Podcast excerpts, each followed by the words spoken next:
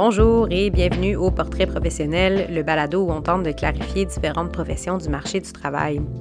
Marie-Rose Boulos travaille en génie de la production et pour effectuer certaines de ses tâches, elle a obtenu la certification de pilote de drone. Dans cet épisode, elle nous décrit son quotidien aussi varié qu'innovateur.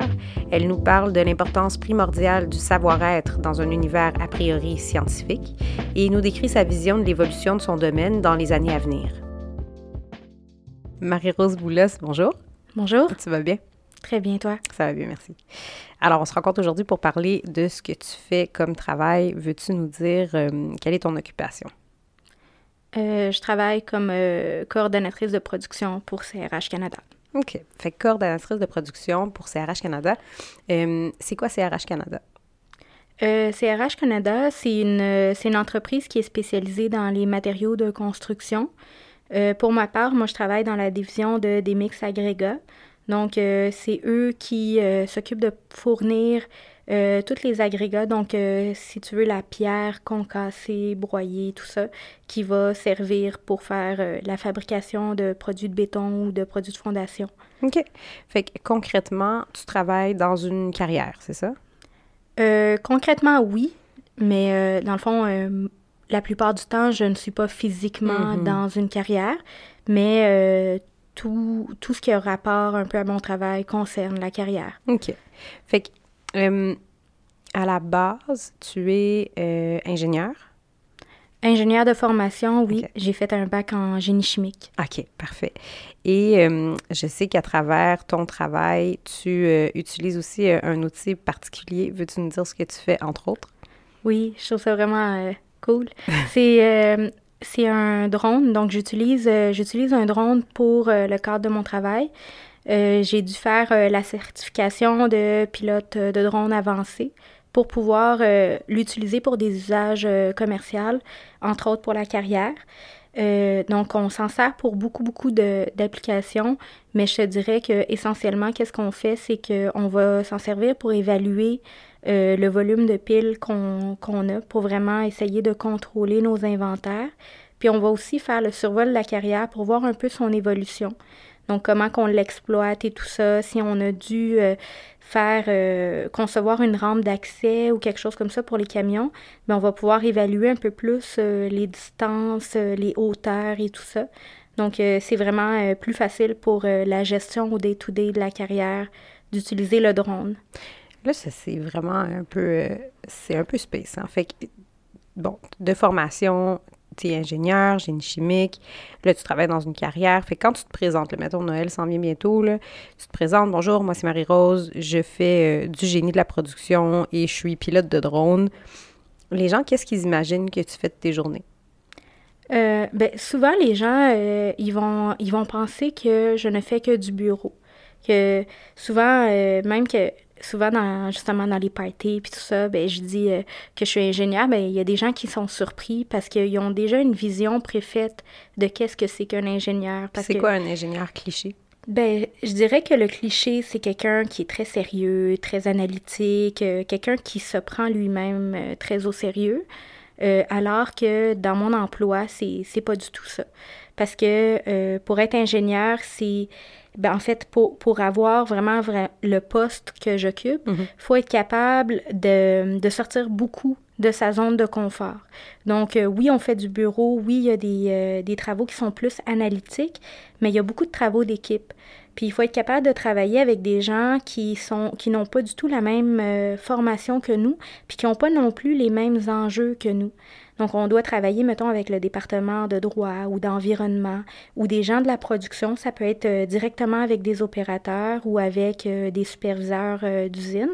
Donc, ils ont tous des enjeux différents, puis il faut être capable de, de s'exprimer avec ces gens-là, puis de travailler en équipe avec eux, puis de s'assurer qu'on a leur collaboration. Moi, dans le cadre de mon emploi, le volet amélioration continue, il est vraiment là. mais je n'ai pas d'employé à charge. Donc, je n'ai pas d'autorité sur aucun employé. Oui, je suis perçue comme un cadre, mais j'ai pas vraiment... Euh, tu n'es pas euh, responsable d'eux directement. Exactement. Fait que toute cette notion d'interdisciplinarité dont tu me parlais, elle est vraiment, elle fait partie prenante là, de ton quotidien. Fait que c'est, euh, OK, je suis pas responsable de ces gens, mais il faut que je veille à communiquer avec toutes ces personnes-là pour, que, pour mener à bien mon travail. Exactement. Donc, le côté euh, interpersonnel est critique pour mon travail. Parce que si on commence à faire du zèle ou si euh, on n'est pas capable de travailler en équipe ou de s'assurer de la collaboration de certains employés, bien, ça vient freiner directement mon travail. Donc, un, un des clés, une des clés pour euh, mon travail, c'est d'être un peu justement sympathique, mm-hmm. être capable d'avoir de l'entre-gens, être capable de vraiment s'assurer d'avoir la collaboration de ces gens-là parce que mon travail en dépend. Donc, euh, c'est vraiment, c'est vraiment une clé. Donc, quand je dis euh, aux gens, ben, je suis, je suis ingénieur de formation, mais souvent, on va dire, ben non, t'as pas l'air d'avoir la personnalité pour ça. Mais justement, pour le cadre de mon travail, j'ai en plein la personnalité pour ça parce que oui, il faut qu'on soit euh, analytique, mais il faut qu'on ait un, volet humain assez développé pour être capable de travailler en équipe avec tous ces gens-là, puis s'assurer de la collaboration de tous ces gens-là pour euh, mener à terme certains projets. OK. Fait que les gens vont peut-être avoir une vision un peu plus stiff de la réalité. Et toi, tu dis, ben, il faut être flexible, il faut être capable de jaser avec les gens, il faut être capable de les amener à vouloir collaborer avec nous, vouloir nous suivre dans nos projets, dans nos idées. puis en même temps, tu as le côté vraiment quand même funky, là, qui est plus rare de pilote de drone. Fait que ça, quand tu nommes ça, les gens, ils pensent que tu fais quoi? Bien, souvent, les gens vont penser que je vais avoir euh, une manette, là, puis que je vais faire des manœuvres euh, vraiment spectaculaires avec un drone et tout ça. Il y a souvent aussi la, la joke de comme, ouais, mais t'es, t'es pilote, mais tu t'es pas vraiment pilote. mettons, s'il y a un problème dans l'avion, là, tu peux pas tu peux pas vraiment nous aider, là. C'est ça. Mm-hmm. Fait que, il y a toujours ces jokes-là, mais mis à part ça, euh, c'est ça, les gens s'imaginent qu'on va faire vraiment des manœuvres vraiment euh, très spectaculaires, alors que c'est vraiment pas ça.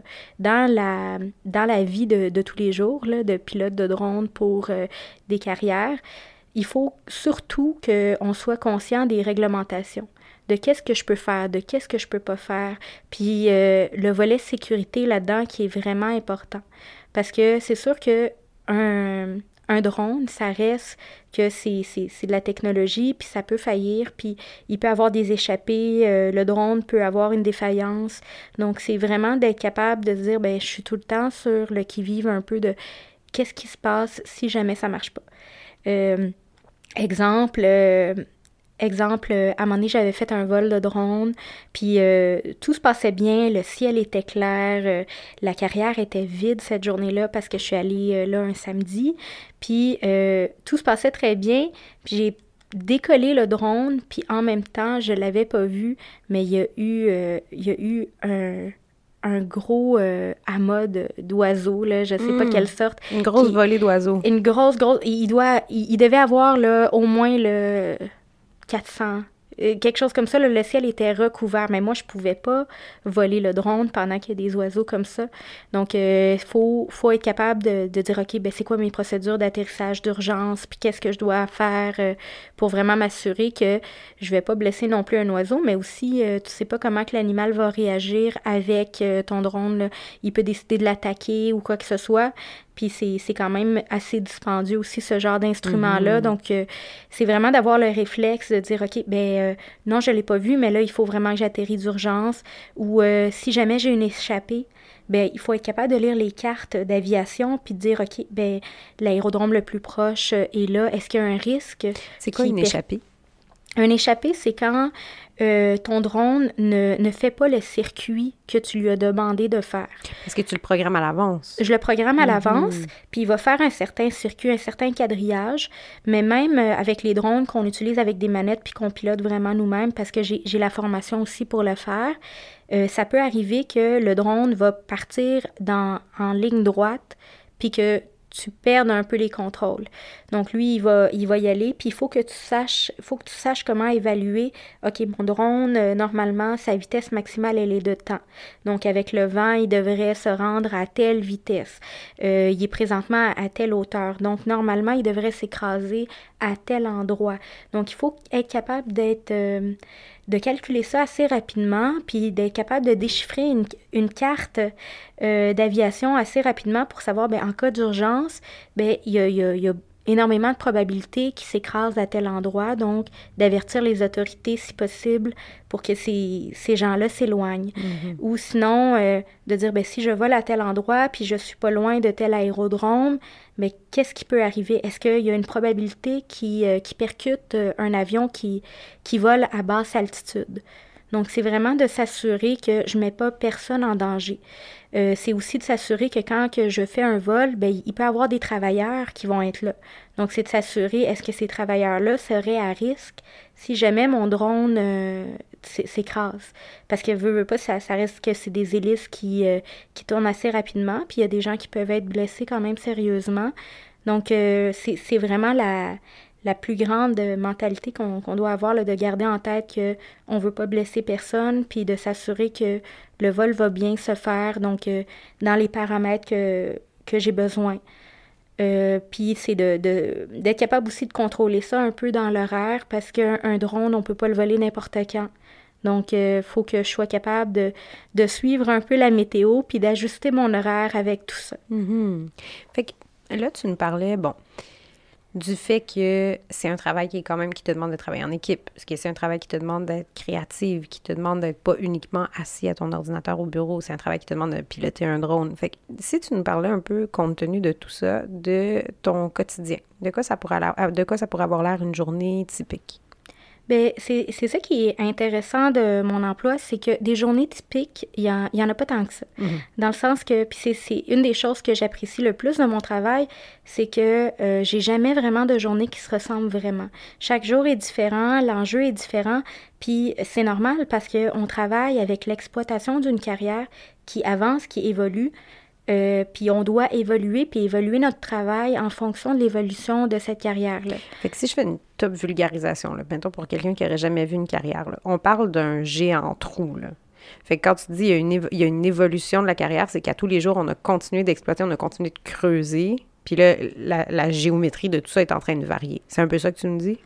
Euh, non, pas juste ça. Hmm. Parce que euh, c'est vraiment très délicat. Souvent, on va dire, ben oui, mais c'est, c'est vraiment simple ce que tu fais, là. On, on prend, on prend de la garnotte, on l'écrase, ça donne, ça donne la garnotte écrasée, puis tout le monde est content. Mais c'est vraiment beaucoup plus complexe que ça.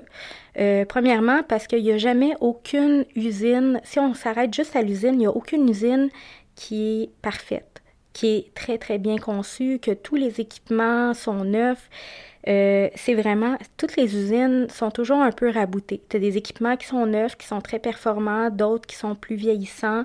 Donc, il faut être capable de contrôler tout ça, puis de voir, ben, ma performance d'usine ressemble à quoi, puis qu'est-ce qui est un peu le, le bottleneck, le, goulot d'étranglement de, de mon usine. Donc, tout le contrôle de la performance de l'usine qui est dans le fameux trou, ben, il faut être capable de la contrôler, de la comprendre, puis d'ajuster les équipements en fonction de, de, de la production optimale qu'on veut faire. Puis, Fait c'est comme si tu me dis, il faut que je sois capable de veiller à l'adéquation de ce qu'on extrait puis ce qu'on est capable de traiter.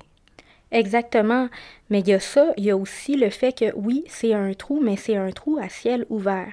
Donc ça aussi, c'est un facteur de sécurité, euh, puis c'est un facteur aussi qu'il faut prendre quand on, quand fait de la production, qu'on n'a pas ailleurs. Contrairement à une usine qui est à l'intérieur de, de quatre murs, ben nous, c'est à ciel ouvert. Donc, on est à la merci des, des intempéries.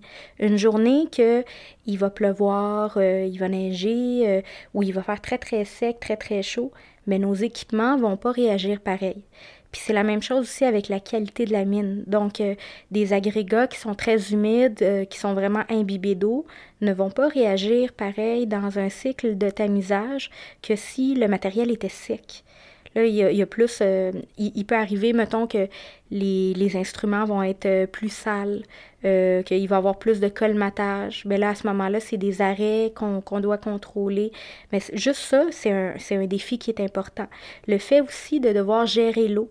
Parce que oui, on est un trou, ben qu'est-ce que l'eau fait? Ben elle va aller chercher le point le plus bas. Donc il y a tout le système de pompage qu'il faut s'assurer que on a un pompage efficace, que la, carrière ne sera pas inondée, parce qu'on est tout le temps un peu en dessous du niveau euh, de la terre.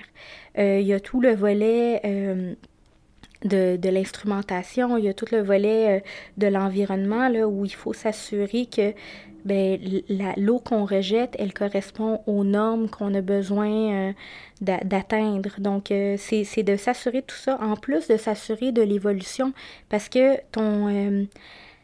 la roche qu'il y a dans la carrière va changer aussi. Donc, c'est pas juste un palier de roche qui est pareil. La géologie, elle est changeante parce que notre matière première vient directement de la nature. Donc, euh, on n'a pas, euh, pas vraiment un palier qui est tout à fait droit, tout à fait beau. Donc, il faut être capable de suivre tout ça puis de composer avec, avec euh, l'agrégat qui doit changer. Parce que, mettons, on a des, paliers euh, de roches qui ont des caractéristiques qui sont plus intéressantes, qui vont être à, plus grande valeur ajoutée, mais ces caractéristiques-là vont être changeantes. Si, si, si je varie, mettons, le pourcentage de qu'est-ce que j'ai comme, euh, comme type de pierre, ben, ma type de, mon type de pierre va changer, mais ma demande va peut-être rester la même. Mm-hmm. Donc, comment je vais faire pour composer avec ça? Donc, il faut être capable de travailler avec les gens de la production, les gens de la qualité, les gens de l'environnement, euh, le département juridique. Il euh, faut travailler avec tous ces gens-là. C'est comme si faire du, du, génie de la production comme tu le fais, c'est d'être capable de jongler avec toutes ces variables-là en même temps. Exactement. Tu me dis donc, les journées typiques, il y en a très peu parce qu'il y a tellement de variables qu'à tous les jours, c'est un dossier différent qui va aboutir sur ton bureau. C'est ça que je comprends? Exactement. OK. Donc, si on essayait, plutôt que de regarder une journée typique de quoi ça aurait l'air, si on essayait de voir plutôt euh, c'est quoi les divers dossiers? Fait que tu m'as dit des trucs comme, bon, ben la sécurité. Tu m'as dit des trucs comme la production pure et dure. C'est à quelle vitesse on est capable de faire telle affaire. Tu m'as dit des trucs comme euh, euh, tenir compte vraiment de, la météo puis de son impact, de l'accumulation d'eau. Bon, euh, si on essayait de faire comme des grands chapeaux, des grands regroupements de, tâches que tu peux avoir, ça ressemblerait à quoi? ben, un grand regroupement de tâches que j'ai, ça serait le plan stratégique. Donc, nous, on a un certain euh, carnet de commandes à respecter. Puis, il faut être capable de, répondre à ça. Fait que ça, ça veut dire, vous avez des clients qui vous disent, OK, j'aimerais, là, je dis n'importe quoi, là, mais j'aimerais tant de tonnes de ce minerai, mhm. mettons. Oui, exactement. Ils vont dire, euh, je veux tant de tonnes de tel produit. Mais là, nous, on doit s'organiser pour être capable de le produire au courant de l'année. Mais on a euh, une liste de produits qui est très différente. Puis en même temps, ben, on ne produit pas nécessairement le ratio qu'on veut. Et nous, on ne fabrique pas des toasters. Là. Donc, euh, moi, quand, je produis un produit, ben, si on me dit euh, je veux un produit entre 5 et 10 mm, ben, nécessairement, je vais devoir produire un produit qui va être entre 0 et 5. Parce que ça, ça, va de soi. Si tu veux que, que j'élimine certaines granulométries, ben, je vais les retrouver ailleurs. Donc, ça serait d'essayer de voir c'est quoi le meilleur setup d'usine, c'est quoi le meilleur, euh, c'est quoi la meilleure combinaison euh, de planification de la production qu'on peut faire pour être sûr d'être capable de satisfaire la majorité de nos clients, mais en même temps euh, d'être capable aussi de respecter ma capacité d'usine. Donc ça c'est un volet qui est assez important. Puis ça c'est ça a été un projet sur lequel j'avais travaillé. un exemple concret, c'est que avant, mon gestionnaire, lui, il pouvait s'asseoir pendant deux jours puis regarder sur son ordinateur quelles sont les possibilités possibles pour que je réponde à la majorité des demandes. Mais il n'y en a pas de scénario parfait. Donc, il va, euh, il va un peu avec son expérience, essai-erreur, mais ça peut être très, très long. Puis moi, ben, ce que j'ai conçu, j'ai conçu un fichier Excel assez simple, mais avec euh, beaucoup d'équations, beaucoup d'inconnus. Donc, on parle vraiment plus d'un 1500 équations à 1500 hmm. inconnus. Donc, on s'entend que c'est un ordinateur qui, qui, fait ça. Puis moi, ce que j'ai fait, c'est que j'ai vraiment euh, mis euh, d'une façon numérique les équations qu'il faut faire, les liens, les recettes qu'il faut suivre, les setups d'usine qu'il faut avoir, les ratios qu'on sortirait. Puis avec les demandes qu'on a des ventes, ben ça serait quoi le meilleur scénario? puis d'être capable de simuler plusieurs scénarios en même temps, puis on arrive à euh, un résultat en 30 secondes au lieu de deux, Mhm. deux jours de travail par un gestionnaire. Donc, c'est vraiment une belle amélioration. Oui, c'est de l'amélioration continue, mais c'est aussi de s'assurer qu'on va, qu'on va remplir euh, les demandes du plan stratégique. Donc, ça, c'est... Ce volet, le plan stratégique. Fait que si j'essaie de top vulgariser tout ça, là, on a clients A, B, C, D, E, F, G qui veulent chacun un truc différent. Un produit différent, des quantités différentes, une particularité du produit différent. Puis là, comme tu me dis, on fabrique pas des toasters, on creuse, puis ça nous donne des trucs, mais on n'est pas toujours euh, exactement certain de à quel rythme on va pouvoir produire ce qu'on nous demande, euh, dans ce qu'on extrait, puis dans ce qu'on peut ensuite traiter dans l'usine. hein. Donc là, c'est le- ce que tu m'expliques avec le, le fichier Excel euh, magique que tu as créé, c'est qu'on est en mesure d'établir différents scénarios quant à si je fais ça, il arriverait ça, puis si je fais ça, il arriverait ça, compte tenu de toutes ces variables dont on a parlé plus tôt. Exactement, de la géologie qui serait changeante, euh, de, de la variabilité aussi de, de la demande qu'on a, parce qu'on n'a pas toutes les tonnes à sortir en même temps, puis c'est pas non plus égal durant l'année. Donc, il faut être capable de se dire, ben OK, ce produit-là, je vais devoir en faire un peu plus à chaque semaine, parce que finalement, je vais avoir un, je sais pas, je dis n'importe quoi, 500 000 tonnes qui va sortir, mais juste ce mois-ci. Mais il faut être capable de, de s'y prendre en avance parce qu'avec ma capacité d'usine, ben, je serais peut-être pas capable de me mettre là-dessus deux semaines avant. Donc, c'est d'avoir une certaine vision à long terme, compte tenu de la géologie qui est changeante, compte tenu de la météo, compte tenu aussi de, de nos statistiques de production. Donc, juste ça, c'est un volet à part. Que toute l'idée du plan stratégique, c'est vraiment comme un, géant casse-tête. C'est vraiment- un géant casse-tête, en effet. Fait que c'est vraiment ça, compte tenu de ça, compte tenu de ça, compte tenu de ça, combien je pense que je pourrais ou comment est-ce que je pense pouvoir. Exactement. Puis c'est quelque chose qui est très vivant parce que euh, c'est, de la projection qu'on fait. Là. Mhm. Donc, on dit que on va avoir des contrats normalement de tant de nombre de tonnes, mais ça peut changer au courant du temps. Puis il faut être capable de s'adapter assez rapidement puis de changer un peu son fusil d'épaule. Donc, euh, si on est le genre de personne qui aime des plans préétablis puis qu'on déroge jamais, c- cet emploi-là n'est pas fait pour nous. C'est, c'est- c'est définitif parce que on est tout le temps en constant changement. Donc, euh, oui, il y a ce volet-là qui est très important. Il y a le volet euh, de la production pure et dure, encore une fois, de l'optimisation de certains équipements, de comprendre euh, le pourquoi du comment. Des fois, on va collaborer dans certaines réunions aussi euh, quand ils doivent euh, faire la sélection de nouveaux équipements. Donc, euh, d'être capable de définir, ben moi, pour être performant, il me faut une capacité de temps. Il faut que je sois capable de faire tel produit, telle chose. Donc, euh, c'est d'être capable de vulgariser tout ça puis de l'amener. Fait que c'est comme si tu revais un peu un chapeau de... Un rôle conseil important hein, dans, oui, la planification stratégique, mais aussi dans, par exemple, comme tu dis, euh, l'acquisition d'équipements. Ben, comme je sais que d'habitude, on a besoin de créer telle affaire, de produire telle affaire, ben, je sais que telle machine serait meilleure que, la, que telle autre machine parce qu'elle peut faire telle affaire. On est un peu là?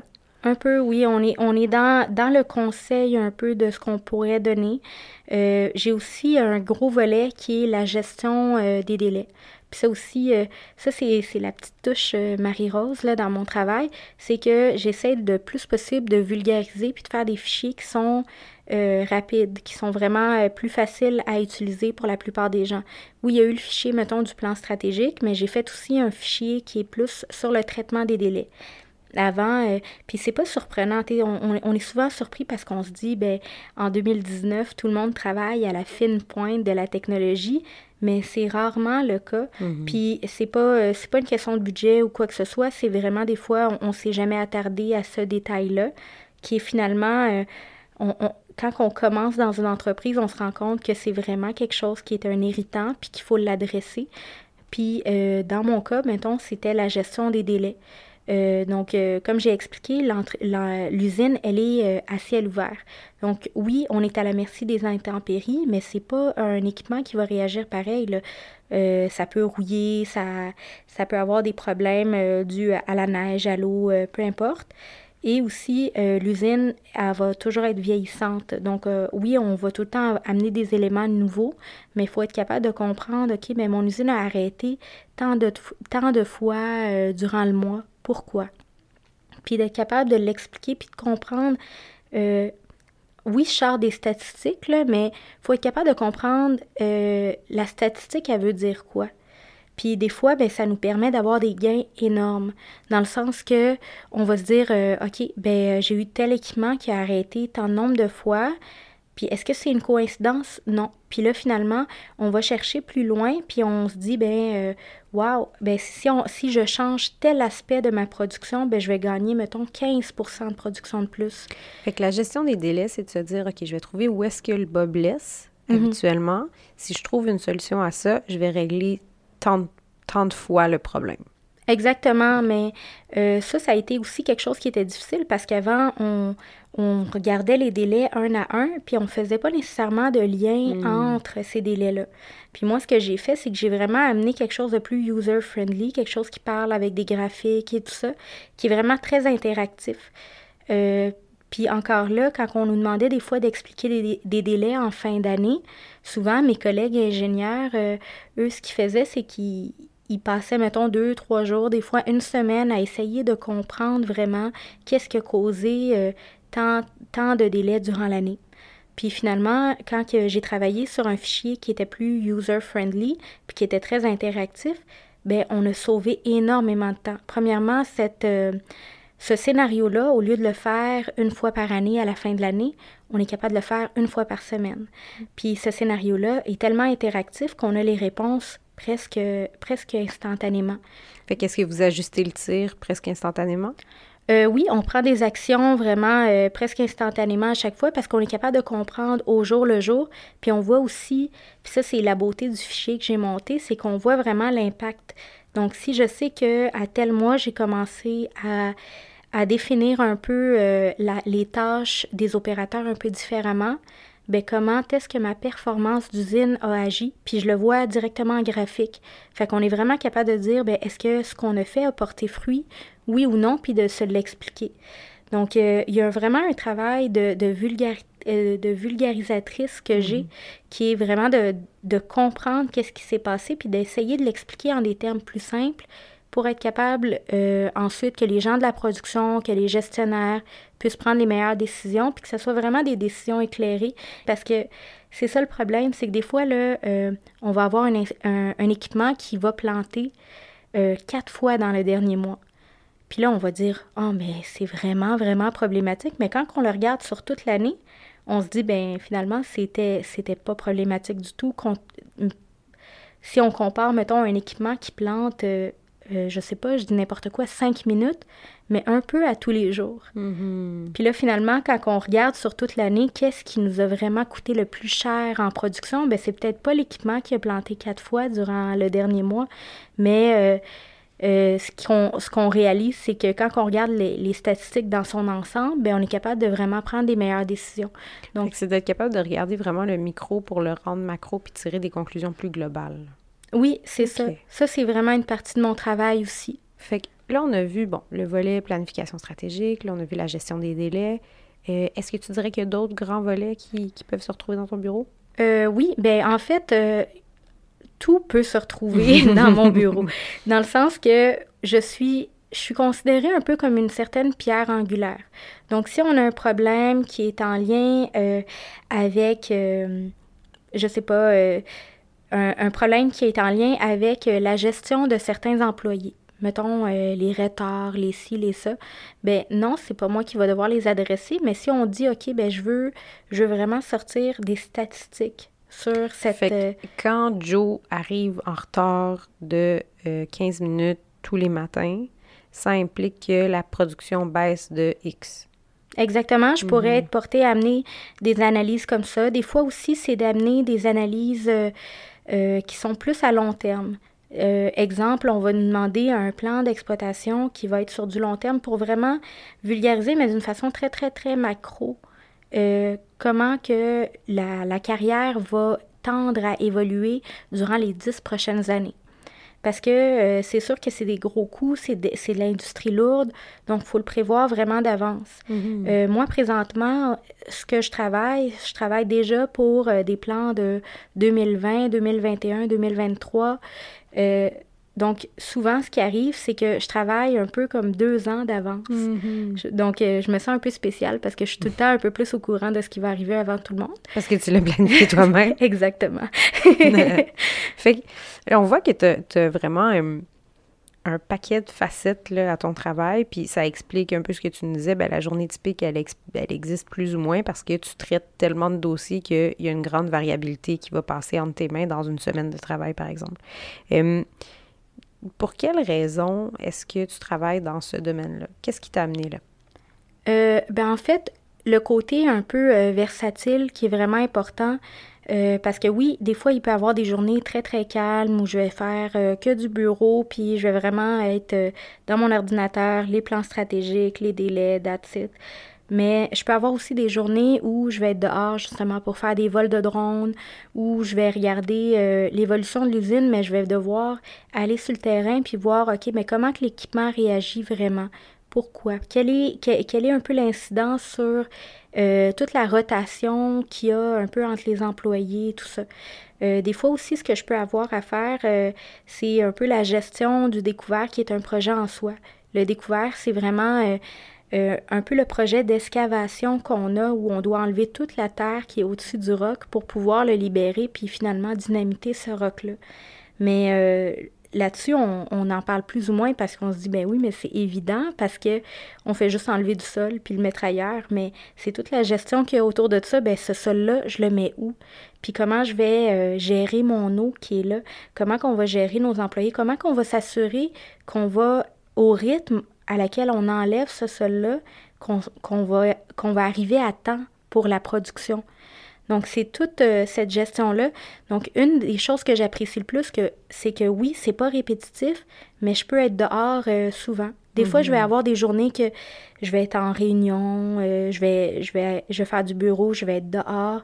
Mais il y a aussi beaucoup le facteur autonomie parce que il, oui, le travail doit se faire, mais il n'y a personne qui va me dire aujourd'hui, tu vas devoir faire ça. Mm-hmm. Donc, c'est moi qui le sais, c'est moi qui va gérer ça puis qui va s'assurer que c'est fait. Tu es comme redevable quant aux tâches. On, on s'attend à ce que tu fasses X, Y, Z. Ben là, tu as à le faire, mais c'est toi qui organise ton temps puis qui organise le comment tu vas le faire. Exactement. Puis, il faut être capable de, de changer un peu de plan. Là. Mettons, euh, ben les ventes ont changé de contrat, ben il faut refaire le plan stratégique en tenant compte de telle, telle, telle variabilité. Euh, finalement, euh, cet équipement-là, euh, on va devoir le rouler à bas régime parce qu'il y a tel bris, puis on ne pourra pas le réparer avant tant de nombre de temps. Mais comment je vais rajuster ma production? toute la, gestion du découvert, toute la gestion aussi de, de l'inventaire qu'on doit faire avec le drone, l'évolution de ça. puis j'ai toujours aussi des petits projets connexes. Ça peut être des projets pour améliorer la rentabilité. Des fois, j'ai des projets qui sont plus simples, mais qu'on doit quand même adresser. Exemple, euh, j'ai déjà eu un projet qui est tombé sur mon bureau, qu'on euh, on a décidé de louer un équipement qui était à première vue plus performant. Puis euh, en effet, il était plus performant, puis il fallait que j'analyse un peu le dossier pour voir est-ce qu'on devrait continuer de louer cet équipement-là. Puis avec les statistiques, j'étais capable de ressortir les coûts et tout ça, mais j'étais capable de recommander si oui ou non c'était une bonne affaire de, le garder ou pas. Mm-hmm. Donc, euh, moi, ce que j'apprécie, c'est que vraiment, euh, autant que je peux être dehors comme en dedans, je peux passer des journées à mon bureau ou à l'extérieur. Je peux avoir euh, des formations aussi, des colloques, des, on a, on a des activités de team building, on a toutes sortes de choses qu'on fait. Mhm. donc, c'est vraiment le fait que c'est jamais répétitif, ça se ressemble pas, puis j'ai l'impression aussi que ma voix est entendue, dans le sens que, oui, je suis conseillère, mais je vais conseiller des choses, puis on va souvent essayer d'aller vers ça. Mhm. Donc. Euh, tu parles pas dans le vide. Non, j'ai, pas l'impression de ça. Parce que, euh, veux, veux pas, on va se fier aux analyses que je fais, puis aux conseils que je donne. Est-ce que qu'est-ce que je conseille est toujours suivi? Pas toujours, mais je pense que c'est de même dans toutes les entreprises mhm. aussi. Et ça a été quoi ton cheminement scolaire pour te mener où tu es aujourd'hui? Euh, moi, j'ai fait euh, un cégep en sciences de la nature, puis ensuite, euh, j'ai décidé d'aller faire un bac en génie chimique. puis ça m'a mené à ce poste-là. Donc, il y a plusieurs volets. C'est sûr que être, une formation d'ingénieur chimiste, est-ce que c'est vraiment obligatoire pour le type de poste que je fais? Peut-être pas. Mais c'est sûr que ça, ça l'amène une couleur différente. Euh, comme moi, ben, j'ai des collègues qui, eux, ils ont, euh, ils ont une formation en génie mécanique ou une formation en génie minier. Ou euh, il y a déjà aussi quelqu'un qui a occupé mon poste qui était géologue de formation. Donc, tous ces gens-là ont des, des, spécifications, si tu veux, qui, qui, leur permettent de performer dans ce poste-là. Puis on amène toute notre couleur un peu différente. Est-ce qu'il est possible que, parce que c'est tellement multifacette, euh, ben, plusieurs, euh, plusieurs types de professionnels pourraient y travailler puis y trouver leur compte? Exactement. Mhm. C'est sûr qu'un background scientifique, ça serait vraiment le best, mais on est capable on, on, est capable de s'adapter. Je pense que c'est vraiment les qualités humaines, puis le fait justement de, de, vouloir, pas juste de pouvoir, mais de vouloir travailler sur plusieurs dossiers qui sont mhm. complètement différents, puis euh, puis d'être capable de performer là-dedans. Parce que justement, c'est quelque chose qui est très changeant. Donc, il faut être capable de travailler dans quelque chose qui va changer un peu à tous les jours, puis euh, qui va être vraiment multivolet. Fait que dans les, qualités à avoir pour euh, occuper ce poste-là, j'entends, bon, la versatilité, la flexibilité, être curieux, hein, être intéressé par ces différentes thématiques-là, bien s'entendre avec les gens, être capable de travailler en équipe. Je vois plusieurs euh, belles qualités. tu as dit un background scientifique, ça serait le best. Puis j'ai comme envie d'être un peu sceptique puis de me dire, mais c'est pas nécessaire. Tu me parles, tu es comme une artiste Excel, moi je serais pas capable de faire ça. On parle de grandes mathématiques, on parle. Donc, quand tu dis ça serait le best, c'est ça fait quand même partie prenante, non? Oui, ça fait partie prenante. J'ai souvent tendance à, sous-estimer un peu la difficulté euh, de ce que je fais, là. mais c'est juste pour dire que moi, j'ai voulu aller vers ça, mais c'était de moi-même. Ce projet-là, de vouloir faire euh, des petits fichiers un peu plus magiques, mm-hmm.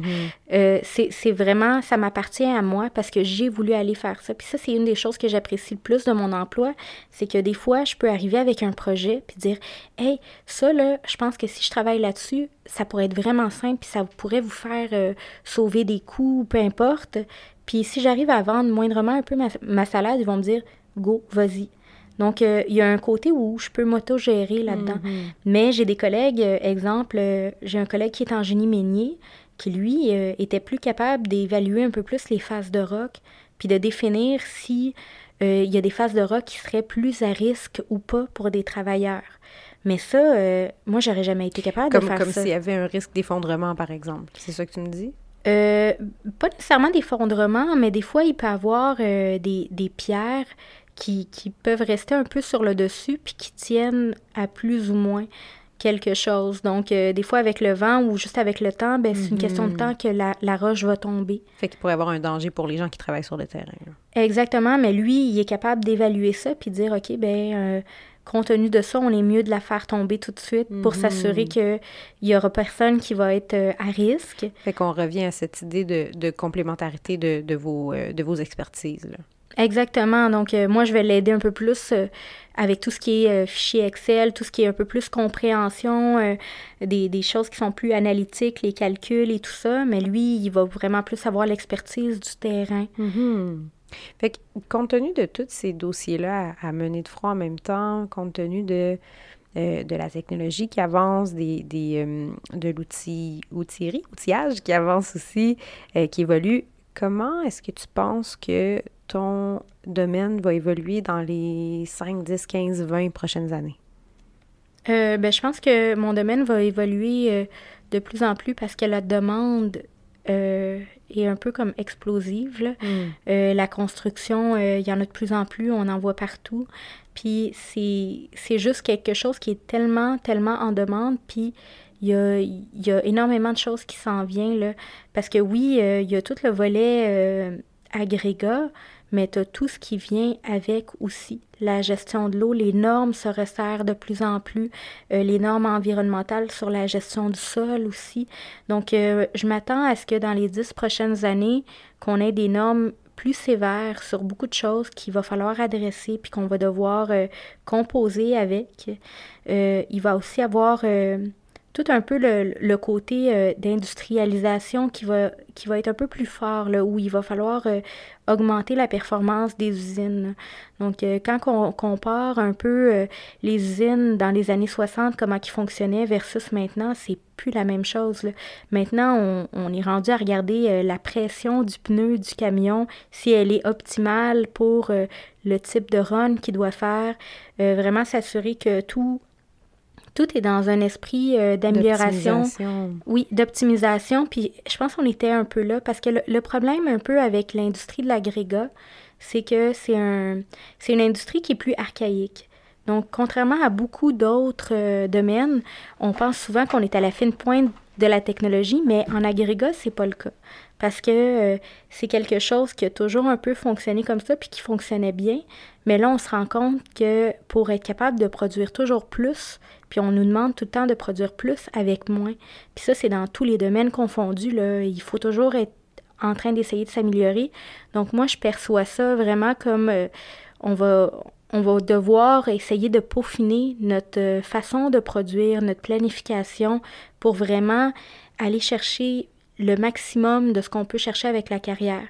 Euh, si je compare, mettons, euh, il y a 20 ans, il y a 30 ans, les gens se cassaient un peu moins la tête avec OK, ben j'ai ce type de pierre-là. Quel est vraiment le meilleur scénario d'exploitation que je pourrais avoir pour valoriser au maximum cette pierre-là? Euh, il y a beaucoup de cas où on disait dans le temps, ben on prenait la pierre, puis on la cassait, puis ça va donner ça. Ça va donner ça, puis c'est ça qui est ça, puis c'est pas grave. Là. Puis si, si je suis pas sûre, je vais prendre euh, je vais prendre la meilleure pierre que j'ai, qui est à moi. Dans un souci d'optimisation, on arrive à une espèce de matching le plus proche possible entre la production et la demande. Exactement. Puis je pense que l'agrégat est rendu là, à devoir, euh, devoir si tu veux, s'optimiser, d'être euh, un peu plus euh, dans le fine-tuning, puis de devoir aussi contrôler, d'entrer un peu plus dans le marché qu'on dit 4.0, mm-hmm. donc d'essayer de, de, de, rendre les choses plus numériques. Moi, quand je rentre, mettons, travailler, là, puis que je me pose une question sur un équipement, des fois, ben l'information n'est pas là. Ça, c'est un des plus gros défis, c'est qu'on n'a pas nécessairement l'information. Pourquoi? Parce que l'équipement est tellement vieux. Euh, ça n'a pas été répertorié. Ça n'a pas été répertorié. Euh, des fois, on, va appeler les fournisseurs, puis souvent, ils n'ont ont eux-mêmes pas toujours l'information parce que l'équipement est tellement, tellement vieux. Euh, puis sinon, ben, je, vais, je vais retrouver peut-être un cartable rempli de poussière. Euh, puis là, euh, on essaye de voir, mais c'est des documentations peut-être des années 60. Hmm. Donc là, on, on, est, on embarque un peu plus dans la vague de on va numériser tout ça, on va faire un peu des automates pour essayer vraiment de contrôler puis de suivre en temps réel notre production. On va être rendu là. Puis c'est sûr que quand je parle de ça, les gens trouvent que c'est archaïque, mais c'est juste que l'agrégat a toujours été comme ça, un peu là, comme un pas de retard. c'est ça. Comme l'industrie a peut-être commencé un peu en retard, tu as l'impression que dans les années à venir, ils vont peut-être rattraper les autres qui sont en train d'aller, bon, intelligence artificielle, d'aller encore plus loin, plus vite. Ben là, ils, ils emboîteraient le pas, là. Exactement. Euh, puis on, on, voit déjà les, euh, les différences. Là. Euh, quand que je parle, mettons, moi j'utilise un drone pour évaluer un peu plus les piles. Ben, dans le temps, on faisait venir un arpenteur à chaque fois. Maintenant, il va venir juste contrevalider qu'est-ce que je fais de temps en temps pour vraiment s'assurer que le, le compte est officiel. Mais avant, on devait prendre vraiment des perches d'arpentage, puis y aller, puis ça prenait plusieurs jours. Tandis que maintenant, ben, un vol de carrière qui est assez grande, là, sur plusieurs kilomètres, ben, euh, ça peut me prendre peut-être deux heures, mm-hmm. comparativement à avant où c'était une semaine à temps plein avec une mm-hmm. perche. Puis euh, l'enjeu aussi sécurité, parce que les piles euh, sont, sont énormes, là, puis c'est du matériel, ça peut glisser. Donc, on, évolue avec notre temps, mais je dirais que c'est quelque chose qui, s'en vient de plus en plus. Là. OK. Euh, dernière question dans ma longue série de questions. Euh, si tu rencontrais quelqu'un qui était intéressé par ton domaine, qu'est-ce que tu lui dirais qu'il pourrait faire pour s'en rapprocher? Euh, je pense que ce qui, ce qui devrait faire, ben c'est sûr qu'il faudrait qu'il y ait un baccalauréat. Euh, idéalement euh, en génie ou, euh, ou en géologie. Mhm. mais je pense que c'est surtout de, de, travailler le plus possible ses qualités humaines. Donc, le travail d'équipe, euh, le travail d'équipe, pas juste avec des gens qui sont dans une équipe qui est complètement homogène, donc des gens qui sont très, très hétérogènes, puis d'être capable de faire le lien avec tous ces gens-là. Je pense que les qualités humaines pour mon travail, c'est ce qui est le plus important. Donc, euh, d'être capable de travailler là-dessus, travailler un peu, euh, pas nécessairement sous le stress, mais d'être capable de, bien survivre au changement. Mm-hmm. Donc, euh, c'est un peu de, se minder là-dedans, puis de pas juste survivre au changement, mais d'être soi-même un vecteur de changement. Donc, euh, c'est vraiment ça que je conseillerais, là, si quelqu'un voudrait vraiment faire ça, la curiosité. Euh, donc, c'est le, trois quarts des qualités qui sont requises pour faire un bon coordonnateur de production, c'est vraiment des qualités humaines parce que je dirais que le côté plus analytique, oui, le côté plus scientifique est présent, mais c'est vraiment pas quelque chose qui est difficile. Donc, euh, c'est, c'est pas quelque chose qui, qui est le plus difficile de mon travail. Puis, je dirais que c'est ce que j'ai remarqué en général, peu importe un peu le poste dans l'entreprise. Euh, souvent, ce qu'on peut reprocher à un employé, c'est rarement ses compétences techniques les compétences techniques, ça se travaille, puis si jamais, euh, si jamais on n'est pas très bon, il y a toujours du coaching, il y a toujours quelque chose à faire. Quand, quand on voit que l'employé euh, est intéressé puis qui est curieux, ça sera jamais un problème. En tout cas, pas, pas dans l'entreprise où je travaille. Tandis que le savoir-être, ça, ça serait autre chose. Exactement. Le savoir-être est très, très, très important. Puis je pense que si une personne n'a pas ce savoir-être-là, ça serait, euh, ça serait quelque chose qui serait euh, suffisant pour ne pas l'engager ou mettre à terme son emploi même. Marie-Rose, ça a été super intéressant. Merci beaucoup. Merci à toi. Merci à notre invité et merci à vous d'avoir écouté cet épisode des Portraits professionnels. Pour plus de détails sur cette profession, visitez notre site internet au www.saltoconseil.com.